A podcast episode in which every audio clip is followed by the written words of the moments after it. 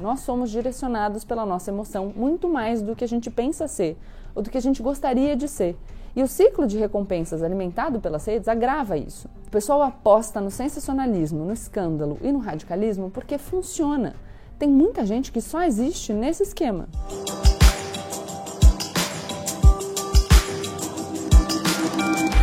Oi, gente! Como eu sempre digo, a partir de agora, menos emoção e mais razão.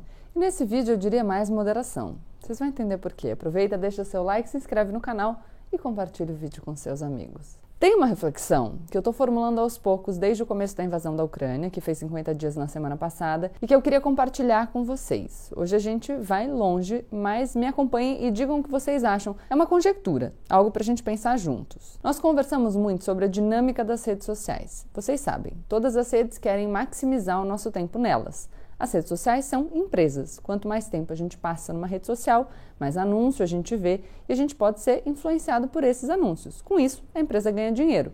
Além desse aspecto mercadológico mais simples, ter a atenção de muitas pessoas traz um valor enorme e intangível para essas companhias, o seu tempo. Por isso já ficou claro que os algoritmos nos conduzem para conteúdos mais emocionais. Aliás, nós mesmos nos conduzimos para conteúdos mais emocionais. Afinal, a gente interage mais com esses conteúdos passando a mensagem para o algoritmo, sejam eles revoltantes, sejam eles vídeos fofos de gatinho ou cachorro. A faceta mais perigosa desse sistema é a disseminação de opiniões radicais que, por emocionarem muita gente, gente, seja pelo amor, seja pelo ódio, acabam chegando em ainda mais pessoas. E a gente tem discutido o problema da construção de realidades paralelas, de gente se posicionando na política ou em qualquer assunto a partir de informações falsas, de mentiras. A partir dessa dinâmica, nossa percepção do mundo acaba se alterando. Cada um de nós opera sob um viés de disponibilidade. O que, que é isso, Gabi? Essa expressão significa que a gente pressupõe que o que a gente mais vê todos os dias é o que mais existe por aí. Logo, se eu só vejo treta e radicalismo, a maioria das pessoas deve ser radical e deve estar nos extremos. Então, quanto mais a coisa está disponível para a gente, mais a gente pressupõe que ela aconteça com frequência. Então, sei lá, se eu vejo muita notícia sobre acidente de avião, eu pressuponho que acidentes de avião aconteçam muito. Mas isso não é verdade. Se eu vejo mais notícias trágicas, eu pressuponho que o número de tragédias tenha aumentado ao longo dos anos. E não necessariamente isso é verdade. A gente precisaria, precisaria discutir a área e tudo mais. Se eu vejo nas redes mais radicalismo e intolerância, eu pressuponho que a grande maioria das pessoas é radical, polarizada e intolerante. Mas isso não necessariamente é verdade. Quer dizer, isso não é verdade. Fica comigo. Se aquilo que é mais emocional e radical seduz pelos afetos, a galera mais moderada, que pede uma reflexão mais ponderada, muitas vezes flopa. Não é à toa que as pessoas usam manchetes sensacionalistas, elas usam porque funciona. Não é à toa que a gente vê o pessoal comentando no Twitter uma decisão do STF de 20 páginas cinco minutos depois dela sair. O pessoal faz isso porque funciona. Tá todo mundo ansioso. No fim, se você decidir ler a decisão antes para realmente saber o que, tá, o que você está falando, podem acusar o seu conteúdo de ser velho, entendeu? Você não performa tão bem. Eu sei que dito assim pode parecer obviamente absurdo, mas acreditem, nós somos direcionados pela nossa emoção muito mais do que a gente pensa ser ou do que a gente gostaria de ser. E o ciclo de recompensas alimentado pelas redes agrava isso. De novo, o pessoal aposta no sensacionalismo, no escândalo e no radicalismo porque funciona. Tem muita gente que só existe nesse esquema. E preciso dizer, culpa também, se não principalmente, de quem consome esse tipo de conteúdo. E aqui o meu chamado é para a gente pensar se a gente consome esse tipo de conteúdo sem perceber, se a gente engaja mais com ele sem perceber. Porque se você tem consciência disso e faz isso deliberadamente porque você quer viralizar um conteúdo mais sensacionalista, mais afetivo e tudo mais, até tudo bem. Agora, se você está sendo levado, para mim isso é um problema. Por isso que eu falo um pouco menos de emoção, mais razão, mais consciência do que está acontecendo. Mas vamos voltar aos moderados? Você aparece nas redes com uma opinião pensada, serena, refletida e pff, o conteúdo flopa. Não performa bem. E aí a pessoa vai murchando, para de falar. Afinal, ninguém quer se expor e parecer um fracassado, sabe? Com isso, mesmo uma pessoa que gostaria de consumir esse conteúdo mais moderado, menos emocional, não tão sensacionalista, não tão manchete, também não consegue muito chegar a ele, porque ele não vai aparecer nos feeds. Essa dinâmica silencia a moderação. E não só ela, mas o ataque direto também. A moderação e o centro se envergonharam com medo de serem chamados de em cima do muro, de isentão. E eu não estou falando aqui que não existam os em cima do muro ou os isentões. Eles existem, claro. Mas até eu que publiquei no ano passado 170 vídeos sobre política com a minha opinião sobre temas diversos, já fui chamada de isentona por decidir como estratégia não me rotular ou por não encampar a cartilha de determinados grupos.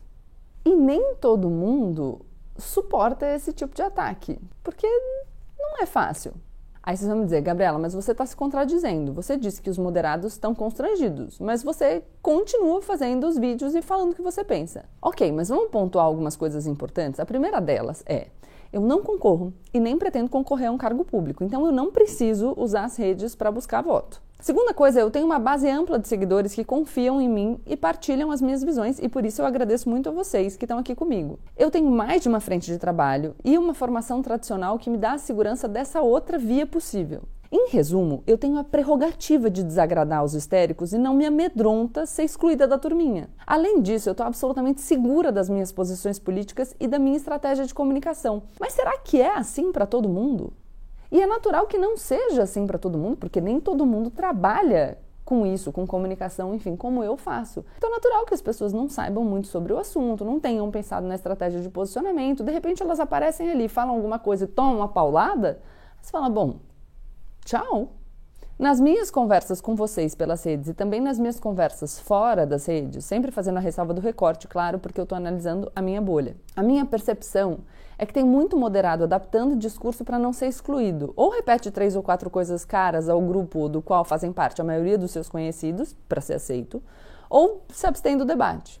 Tem também quem precisa operar bem nas redes para, por exemplo, a partir da maior visibilidade, conseguir negociar um espaço profissional melhor. E não tem nenhum julgamento aqui, tá? Tem só constatação. A questão é que essa minha percepção tem sido reafirmada pelas pesquisas. A moderação, o falar baixo, o explicar seus argumentos com calma, o ouvir o contraditório com interesse, o legitimar quem pensa diferente, está com uma reputação baixíssima.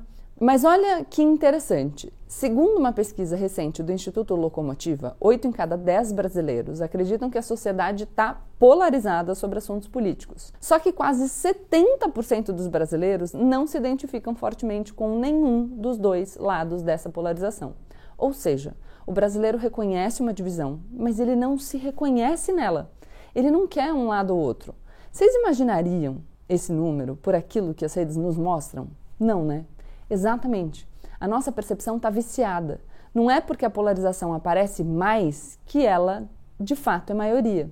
Em vez de se identificar plenamente com um dos lados dessa disputa, esse grupo de brasileiros, repito, quase 70%, tem as suas próprias definições sobre si. Por exemplo, os termos que geram maior identificação entre os brasileiros são os termos cidadão de bem, anticorrupção e antirracista. Viram? Dá para colocar essas pessoas nas caixinhas que vocês estavam imaginando? Ideologia é um assunto muito mais complicado do que parece. A gente vai continuar falando sobre isso porque é importante, são muitas as nuances que se perdem no debate do dia a dia. E a gente vai começar a falar mais disso aqui no canal. Mas vocês percebem essas afirmações tão vagas, termos que podem ter significados tão distintos? As pessoas que se identificam mais fortemente com um dos extremos são as que mais se sentem confortáveis falando sobre política. E dentre as pessoas no centro, metade se abstém dessa conversa, nunca expõe a sua opinião política, principalmente as mulheres.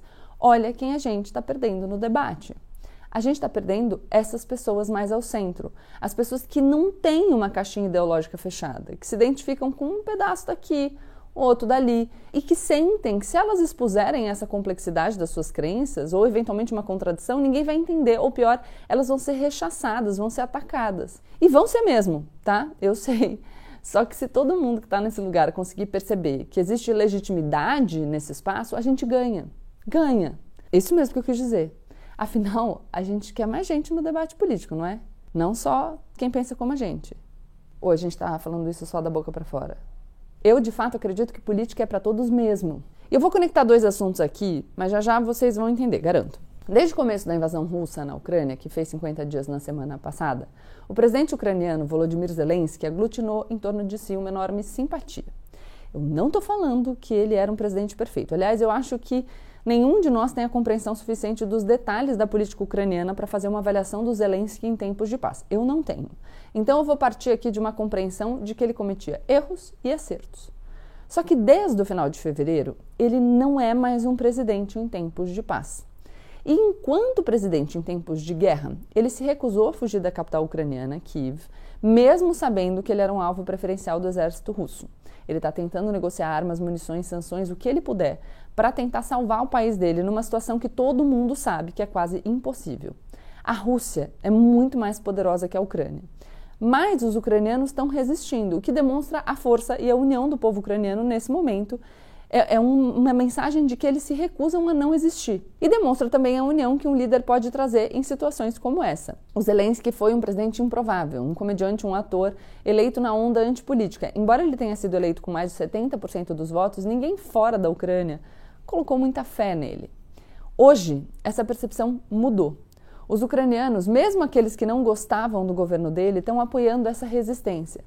E as democracias ocidentais, que não conseguiam concordar em quase nada há anos, acharam nele uma espécie de herói. Gabi, como assim você está falando que ele é um herói? Eu não estou falando que ele seja de fato um herói, galera. Bora com calma aí. Até porque esse tipo de avaliação a gente deixa para a história com um H maiúsculo decidir. Mas ele se coloca no papel de herói, um herói para moderação, porque ele se coloca em contraposição ao vilão autoritário. Estão vendo onde eu quero chegar? Nessa avaliação importa menos o que se é, mas aquilo que se representa. A gente está falando de símbolos. O outro lado, o lado que bombardeia cidades cheias de civis, que bombardeia um teatro que servia de refúgio para mulheres e crianças na cidade de Mariupol, o lado que mata civis desarmados e com os braços amarrados, como a gente está vendo nas cidades ao redor de Kiev. Esse lado é a falta completa de moderação.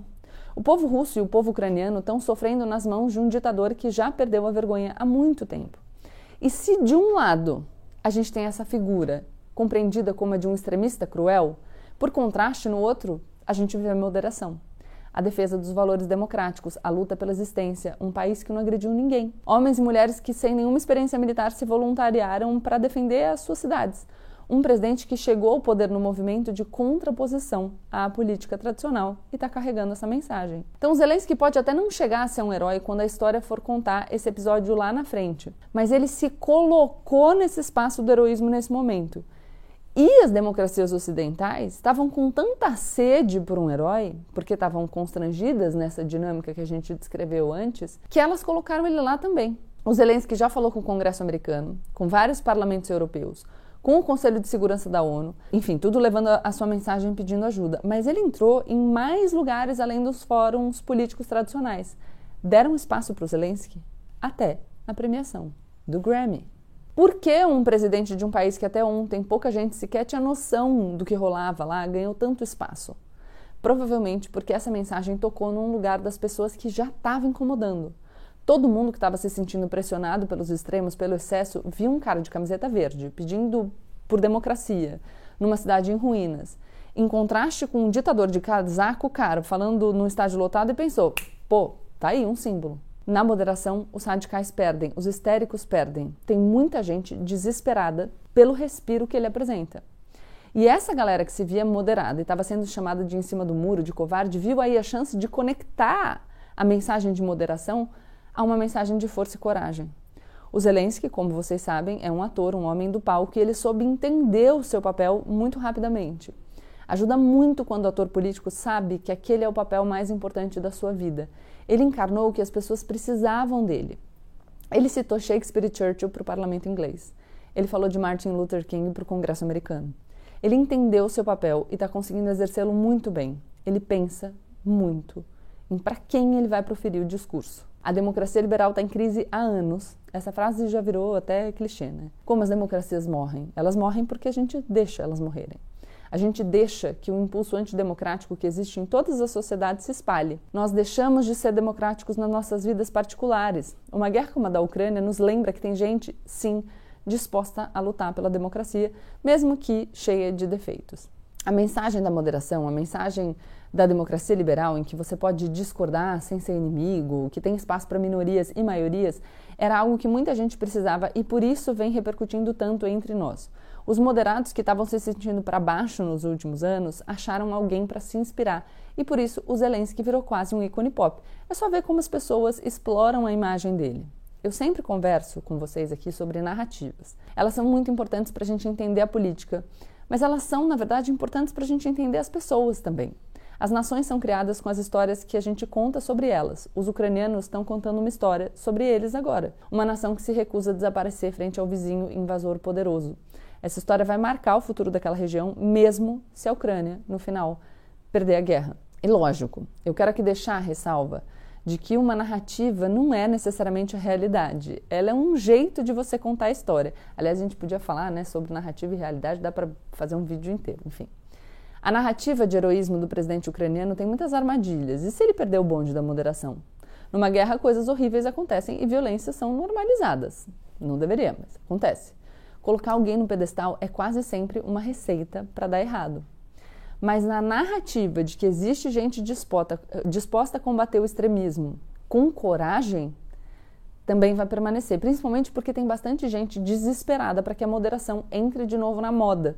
Imprescindível é a gente ter consciência do papel das narrativas daquilo que a gente pretende atingir. A tarefa de defesa da democracia é urgente. A França foi às urnas na semana passada. O atual presidente, o centrista Emmanuel Macron, chegou pouco à frente da candidata de extrema-direita Marine Le Pen. Eles vão reeditar o segundo turno das últimas eleições por lá. Só que agora, a Le Pen tem mais chance de ganhar. Isso porque ela conta não só com o próprio eleitorado, que se consolidou nos últimos anos, como com parte do eleitorado do candidato da esquerda mais extrema, o Mélenchon. Sim, é isso. Parte dos eleitores do candidato da esquerda preferem a candidata de direita do que o cara de centro.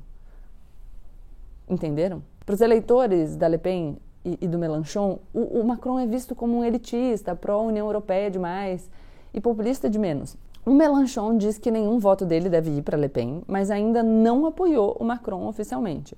Se acabar não fazendo isso, o discurso dele é mais ou menos como ir para Paris no segundo turno e lavar as mãos, só que no caso dele, já estando em Paris. Gente, desculpa, foi uma piada. Os ciristas aqui podem ficar tranquilos, já vou fazer a ressalva que o Ciro diz que votou sim no Haddad e atribui a vitória do Bolsonaro ao antipetismo. Tudo em paz. Mesmo se o Macron, pilão tá ali rindo, né? Mesmo se o Macron conseguisse reequilibrar se equilibrar e repetir a vitória de cinco anos atrás, os mandatos na França duram cinco anos. Isso não muda o fato de que foram os extremos que pautaram essa eleição. E isso acontecer no país que criou a democracia moderna é assustador. Os moderados estão mesmo precisando melhorar sua mensagem e se colocar com mais coragem, se expor. Se aquilo que os moderados precisavam era dos dados, consultem essa pesquisa do Locomotiva e vejam que aquilo que as redes nos mostram não é a vida real. Deixe o seu like, se inscreve no canal, compartilhe o vídeo com seus amigos e me diz o que, que você acha dessa minha conjectura. E, e, me diz se você também se sente constrangido pelas redes. Onde você estaria nessa pesquisa do Locomotiva? Tchau, tchau.